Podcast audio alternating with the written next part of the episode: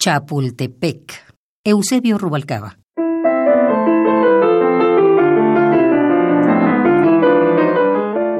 Cuando no tenía ensayo, mi papá nos llevaba a mi hermana y a mí a Chapultepec. Pasaba por nosotros a la escuela. Desde que salíamos y lo veíamos bajo la sombra, por su cara adivinábamos que no nos llevaría directamente a la casa. Jugábamos en las montañas que eran las faldas del cerro.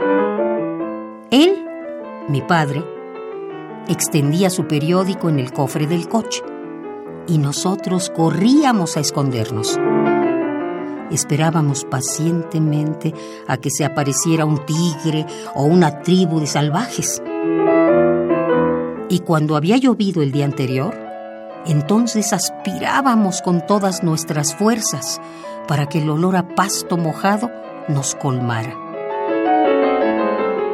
Entonces bajábamos corriendo. Mañana iríamos nuevamente, nos prometía él, y lo cumplía. Chapultepec, Eusebio Rubalcaba.